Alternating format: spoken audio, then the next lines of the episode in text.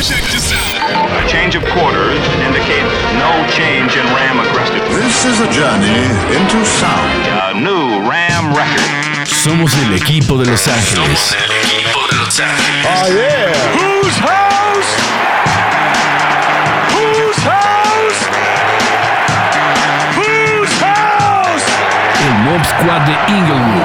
LA, you ready? Gol de Campo presenta Carnales de los Rams. El podcast de los carneros.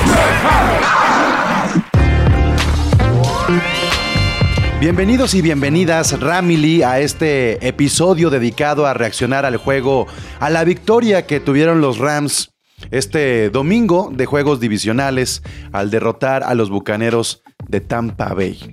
No les pregunto cómo están, porque quiero imaginar que no saben cómo están. No saben si están contentos, si están preocupados, si estuvieron este, estresados, ¿no? Se ganó 30 a 27 contra el equipo de Tom Brady, pero fue un juego donde nuestras emociones estuvieron yendo para todos lados. Entonces, por eso no les pregunto cómo están, porque yo estoy como ustedes, estoy incluso un poco contracturado de mi cuello del lado izquierdo, porque definitivamente los niveles de tensión fueron elevando en el tercer y cuarto cuarto. Y este, no estoy bromeando, ¿eh? Me duele realmente acá atrás en el cuello. Así, ¡oh, hijo! Como anuncio acá de Lonol, necesito una pomadita para que se me relaje un poco la tensión del juego del día de hoy. Y no sé quién estuvo eh, más tenso, si nosotros, los fanáticos de los Rams, o los fanáticos de los Chiefs, o los fans de los Bucaneros, o, los de los Bills. La, la verdad es que fue un, un domingo espectacular para la NFL y en sí los cuatro juegos divisionales fueron grandes, grandes este, enfrentamientos. Los kickers definieron muchísimo. Los cuatro juegos tuvieron en su momento final a los kickers eh, haciendo de las suyas. Solamente en el de los Bills y en el de los Chiefs que se fueron al, tiempo extra. Bueno, los, el, el, kicker definió solamente el alargue, pero pues, platiquemos de lo que pasó específicamente con los Bucaneros. Me tuve, me tuve un tiempo pensando si, si íbamos a grabar o no esta reacción. Ya saben que a mí no me gusta caer en el extremo, ¿no? De repente necesito bajarme un poquito, un poquito, ya sea de la euforia de una victoria o del encabronamiento de una derrota.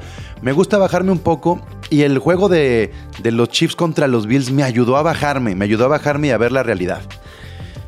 ¿Por dónde empezar, Ramili? ¿Por dónde empezar? ¿Por el resultado? ¿Por el hecho de que tenemos que estar festejando que vamos a ir al el próximo domingo a, las finales de conferencia y a recibir a los Niners o empezar en orden cronológico de cómo se fue llevando a cabo el juego contra los Bucaneros. ¿Por dónde empezar?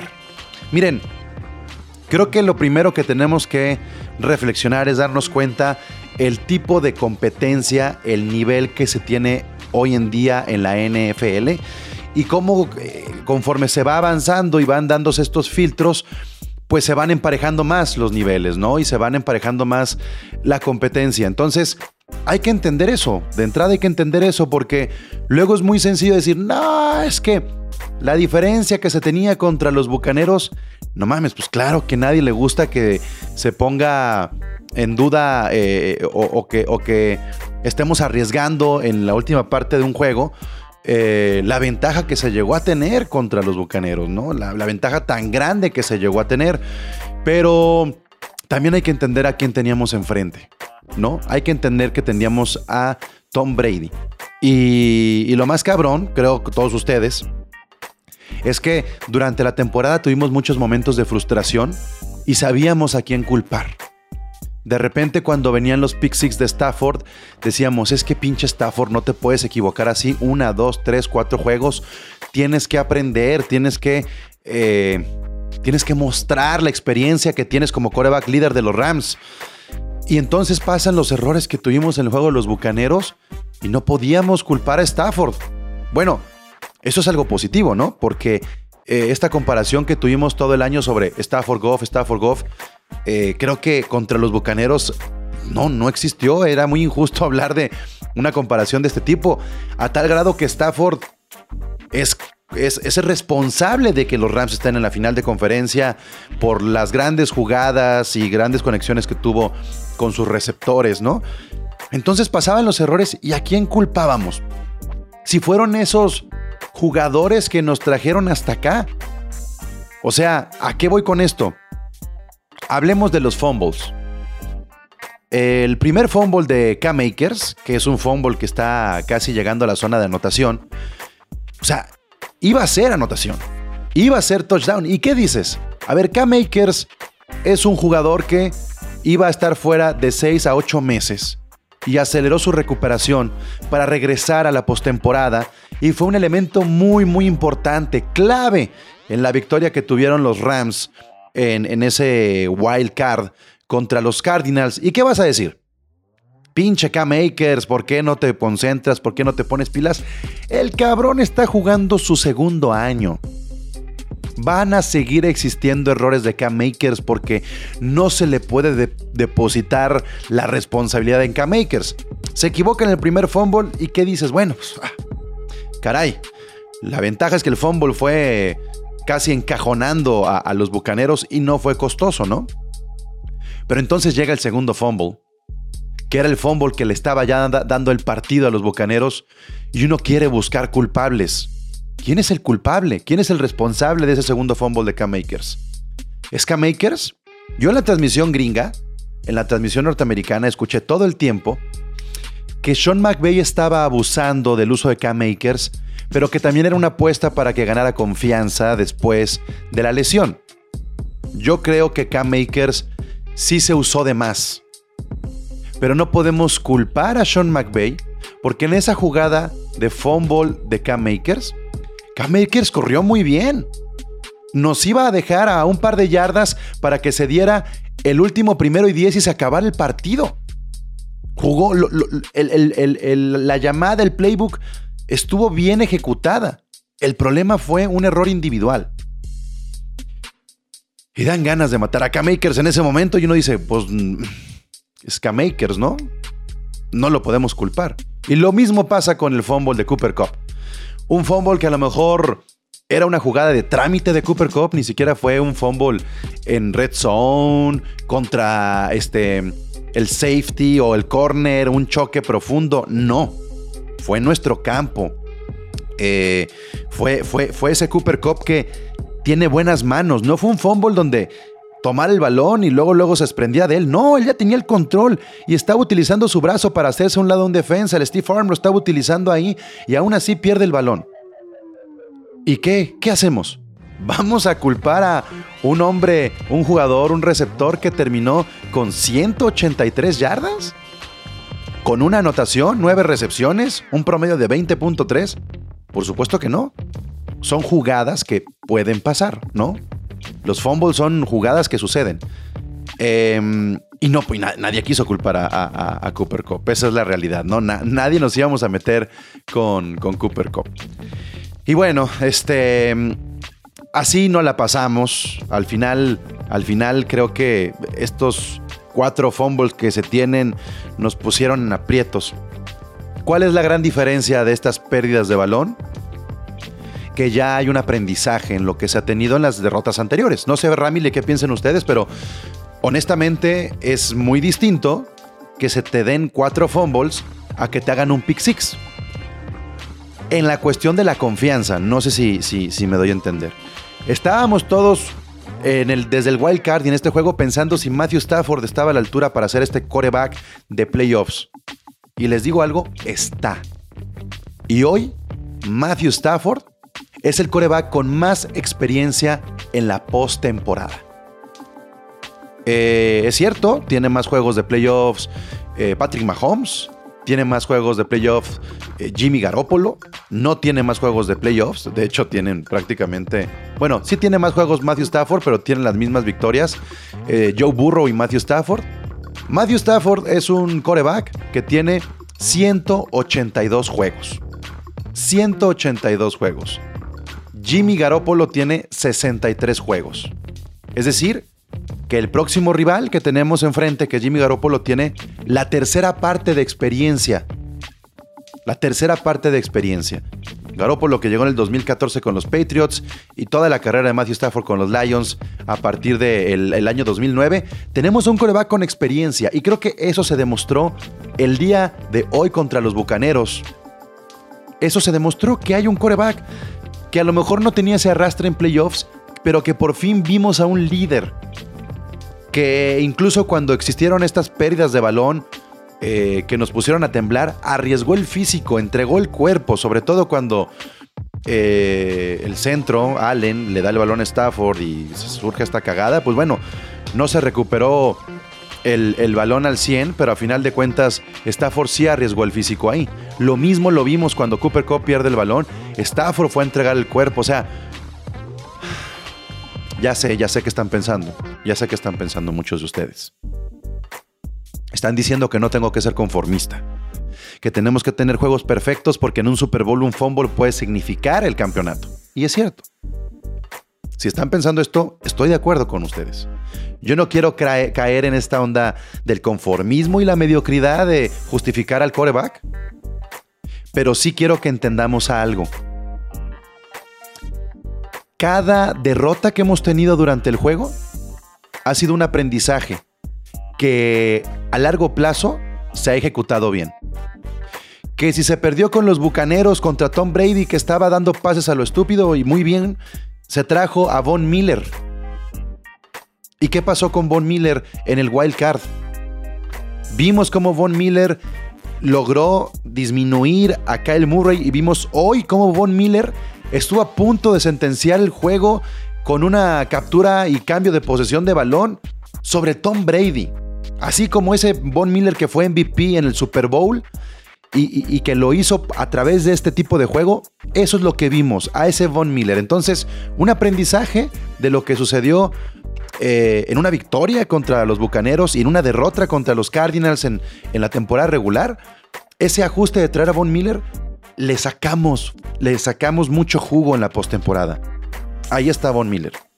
Esos pick six de Matthew Stafford, esos Pick Six que nos costaron juegos, que si contra los Titans, que si contra los Packers, que contra quien ustedes quieran. Ya se corrigieron en la postemporada. Y no hubo Pick Six. Y como prueba está lo que está generando la línea ofensiva, ojo, sin Andrew Whitworth. Sin Andrew Whitworth. Eso es bien importante tenerlo en claro. La persona con más experiencia en el equipo no es Sean McVay, no es Matthew Stafford, no es Von Miller no es Aaron Donald, es Andrew Whitworth. Y a pesar de que la carrera de Andrew Whitworth eh, con los Rams es ya en su veteranía, se ha convertido en una, pieza fundamental y aún así Notboom estuvo a la altura. Y tuvimos un gran, gran, espectacular primer tiempo. Acuérdense de la estadística que vengo mencionando desde las semanas anteriores. La defensa de los Rams no está permitiendo anotaciones en el primer tiempo. Eso es bien valioso. Entonces tenemos que tenemos que desglosar un poco más esta victoria con olor a derrota en el último cuarto y darnos cuenta que hubo muchos ajustes que nos permitieron llegar a la victoria. Porque si no se hubiera ajustado esos errores increíblemente este, bochornosos que tuvo Matthew Stafford, hoy Matthew Stafford no hubiera dado ese pase largo a Cooper Cup para acercar a nuestro kicker y llevarnos el partido. Porque no, si no se hubiera ajustado en la parte defensiva, con la llegada de Von Miller, con la, con la salida de Young, con. Ojo, ojo, porque también hay que recordar que Taylor Rapp no, no, no estaba en el juego y que hubo ajustes en la secundaria. Y todo lo que ha pasado eh, con las lesiones claves de los Rams tienen un impacto. Yo creo, Ramily, para no alargarme mucho en esta reacción al juego de los Bucaneros, que esta, a pesar de ser una victoria, tiene lecciones de derrota. Así como aprendimos de las cagadas de la temporada regular, esta victoria mmm, la sentí como ese juego contra los Niners. ¿No? Ese juego contra los Niners que sí se perdió. La sentí así. De decir, a ver, te fuiste al medio tiempo, eufórico, ganando, podías manejar el reloj, podías, eras el dueño del juego. Les voy a decir cuál es la diferencia del juego de los Niners y el juego contra los Bucaneros, que son similares en este madrazo que te meten los equipos en el tercer y último cuarto. Yo contra los Niners vi a un Sean McVay que ya estaba festejando la victoria antes de tiempo, ¿no? Que ya dijo, ya me chingué al Shanahan, eh, otra vez mi récord al medio tiempo, vamos a ganar este juego. Y yo siento que contra los Niners festejamos antes de tiempo. Y eso que, que, que la diferencia era menor entre los Rams y los Niners que entre los Bucaneros y los Rams en este juego divisional. Y aunque la diferencia era mayor con los Bucaneros, yo no vi a un Sean McVay que sintiera que el, juego estaba ganado. Y, lo vi frustrado porque él hacía un buen play calling, llamaba las jugadas bien, pero se, fueron entre los fumbles, entre los errores, se estaban yendo los puntos de distancia. Se estaba cortando la diferencia y ya nos andábamos cagando. Pero, pero ese aprendizaje también de no festejar antes de tiempo nos sirvió para que, a pesar de todo, se ganara el juego. La neta, la neta, ¿cuántos de ustedes no creyeron ya así cuando, cuando se empató el juego y que nos íbamos a ir a tiempos extras? Y dijeron, no mames, ya valió madre. Es Tom Brady, me acordé del Patriotas contra Falcons, ya nos pasó. Este, el año pasado fue Rogers, ahora va a ser Brady. Y no, no fue así. Lo que consiguió Sean McVay, Matthew Stafford, Cooper Cup, la línea ofensiva, lo que se consiguió faltando unos segundos, es lo que nos demuestra que estos Rams son contendientes. Y hoy me atrevo a decir, son los favoritos. Hoy los Rams son los favoritos, los candidatos para llevarse el Super Bowl. No lo había dicho desde hace mucho tiempo, con la serie de, partidos consecutivos eh, perdidos. Hoy lo digo y me atrevo a decirlo. Los Rams son el favorito. Por una razón muy sencilla. Es el único equipo de los cuatro que quedan que tiene dos juegos en casa. En el caso de avanzar al Super Bowl. Vamos a platicar del partido de los 49ers más adelante. Espero que Troy Santiago nos pueda acompañar en el podcast previo al juego de los Niners. Por supuesto que estará la Rami Licandia con, conmigo. Pero yo quería grabar este episodio para reflexionar un poco más sobre los aprendizajes. Los aprendizajes que sí se están llevando a cabo. Y sí está de la chingada los fumbles. No nos había pasado. Eran, habían sido pick six, habían sido otro tipo de problemas.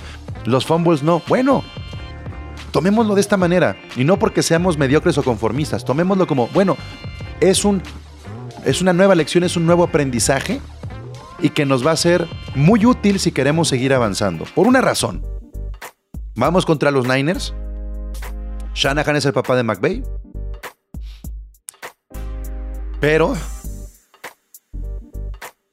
otra vez como pasó con Arizona. Tienes dos juegos en la temporada frente a los Niners. Tienes dos derrotas en la temporada frente a los Niners. Toma las lecciones. Olvídate de los fantasmas. Aplica tus lecciones y demuestra de qué estás hecho.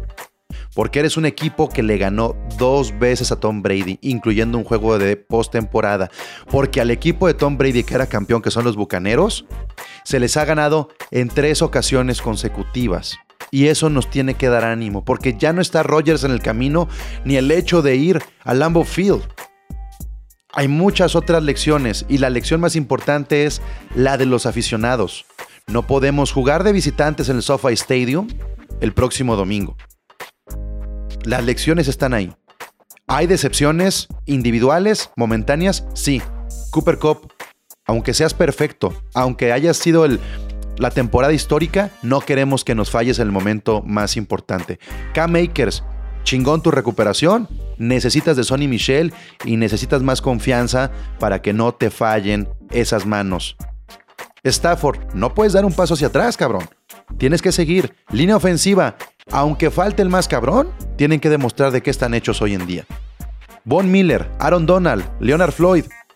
Chingón en sus tres capturas, chingón la presión contra Brady. Presiónalo en el tercero, presiónalo en el cuarto. Córtale la cabeza. Tom, Brady estuvo en un par de jugadas en, los últimos dos cuartos a punto de ser capturado y no se capturó. Captúrenlo a la chingada. Captúrenlo. No mercy, sin piedad. Jalen Ramsey, eres una pistola, eres el mejor en tu posición. No puedes darle una jugada larga, una jugada grande, una sola al otro equipo y mucho menos a Evans. No lo puedes hacer. Bájale a tu ego y a tu soberbia, concéntrate, no quieras interceptar, no pierdas de vista tu, a tu marca. Eso, Jalen Ramsey, si quieres ser un pinche candidato de MVP en un Super Bowl, no puedes aflojar el paso, porque enfrente viene Divo Samuel. Y luego, si se, en una de esas, Tyrek Hill o llamar Chase. Y esos tres jugadores son mejores que Evans. Entonces, tiene que ser un partido perfecto. Y si eres un extra del equipo y no eres este cabrón que está en el Pro Bowl o eres un All Pro, si te apellidas Williams, si te apellidas Reader, si te apellidas Gaines, si te apellidas como te tengas, eh, si te apellidas Jefferson, me vale madre. Tienes que estar a la altura de los demás. De todos. Ramily fue un domingo muy cabrón, muy, muy cabrón. Pero pónganse a pensar que eh, los Rams tienen una, una especie de ventaja. Y se las voy a explicar de la siguiente manera. Em, lo más importante para mí en un equipo es, es el margen de error. Porque si tú estás pensando, como los Bengals van a tener que enfrentar su próximo juego, que tienes que hacer un juego perfecto, si tú estás pensando únicamente en eso, que la perfección es la que te va a llevar a ser campeón, les tengo una noticia, no, la perfección no te va a llevar a ser campeón de Super Bowl. El margen de error te va a llevar a ser campeón de Super Bowl. ¿A qué me refiero? Aunque suene muy pendejo. Josh Allen tuvo una postemporada de 9 anotaciones, 0 pérdidas de balón, 771 yardas por aire y perdió contra los Chiefs de Mahomes. ¿Por qué? Porque no había margen de error. Porque todo el tiempo los Chiefs y los Bills estuvieron muy cerca uno del otro. Entonces tú puedes hacer un juego perfecto, pero al final un kicker te puede definir el juego. En cambio, el margen de error, que, te puedas equivocar o que el equipo rival te esté forzando a equivocarte, pero que tengas la ventaja suficiente para que ese error no te cueste la temporada, esos tienen los Rams. Eso tienen los Rams hoy en día. En la defensa y en la ofensiva. El margen de error está a nuestro favor. Y, y yo lo dije, y si no me creen, ahí están los podcasts de Gol de Campo y de, y de Carnales de los Rams. A Tom Brady le tienes que llegar con una ventaja de 14 puntos faltando 5 minutos en el último cuarto. Si no es mayor tu ventaja de 14 puntos, está en juego tu victoria. Y pasó. Y estuvo de la chingada y le sufrimos, pero a nadie nos sorprende que Brady pueda hacer eso. Pero el margen de error que traen los Rams, por la gran defensa que tienen, por la gran ofensiva que tienen, es amplio y tenemos que entender eso. No lo tienen los Chiefs, no lo tienen los Bengals y no lo tienen los Niners. Hoy los Rams son favoritos, Ramily. Y con eso me voy a despedir y, espero que quede un poco claro. Eh, falta mucho por platicar de este juego, lo platicaremos también en, la semana, ya que hablemos también de la final de conferencia, pero quería que ustedes en la noche del domingo, la mañana del lunes, el resto del lunes, eh, al inicio de su semana, tuvieran un compañero de la Ramily que, que escuchar para que tuvieran un poco de terapia, de decirles, sí, comparto la frustración, no se puede ganar así, pero el objetivo se cumplió. Y no es cosa sencilla. Ir a Tampa en postemporada y ganarle a Tom Brady. Como se le haya pinche ganado a Tom Brady, se le ganó. Se le capturó. De hecho, fue mejor juego contra Tom Brady este que el de la temporada regular, a pesar, a pesar de que estuvieron más cerca de ganarnos los bucaneros. Entonces, Ramily, espero que el juego de los Chiefs y los Bills nos haya puesto en nuestro lugar de decir, ay cabrón, este, pues le sufrimos pero ganamos. No fuimos los Bills que le sufrieron pero perdieron a pesar de este juego tan cabrón que tuvo Josh Allen, ¿no? Y bueno, la verdad es que también tenemos que estar contentos porque eh, tenemos una gran temporada, una gran postemporada Eh, es la primera vez en 12 años que no estarán ni Aaron Rodgers ni Tom Brady en las finales de conferencia y está Matthew Stafford. Matthew Stafford está en su año 13 y es la primera vez en 12 años que no está ni Tom Brady ni Aaron Rodgers. Porque el dueño, el coreback es el dueño de la postemporada, hoy se llama Matthew Stafford. Es el de la experiencia, es el de los récords, es el que tiene eh, todo a su favor, la localía, la ciudad, los receptores, el coach. Entonces, no la tenemos que creer, no la tenemos que creer y, imagínense. En una de esas, Rami Lee, los Rams retiraron a Tom Brady, no lo sabemos. O a lo mejor sí regresa Tom Brady, pero no vuelve a jugar postemporada. Y el último juego de los playoffs de Tom Brady no es un Super Bowl. Es un juego contra los Rams perdido. Y quedámonos con ese dato histórico. En 50 años, en 20 años, en 10 años, no nos vamos a acordar que la estábamos cagando con los fumbles. Nos podemos llegar a acordar que el último juego de postemporada de Tom Brady no fue ganar un Super Bowl, fue perder con los Rams. Siempre se va a hablar de Tom Brady. Y esas cosas a veces importan. A mí me importan. Ramily, gracias por escuchar Carnales de los Rams. Ahí está, hashtag Carnales, eh, Carnales Rams. Síganos en Instagram. Ahí está el Telegram. Ahí está también el Twitter de Gol de Campo y todas las redes sociales. Regresamos próximamente, en algunos días, algunas horas, para platicar del juego contra los Niners y la final de conferencia. Gracias, Ramily. Hasta la próxima. A change of quarters indicates no change in Ram aggressiveness. This is a journey into sound. A new Ram record. Somos el equipo de Los Ángeles. Oh yeah. Whose house? Whose house? Whose house? El Mob Squad de Inglewood. Gol de Campo presenta Carnales de los Rams. El podcast de los carneros.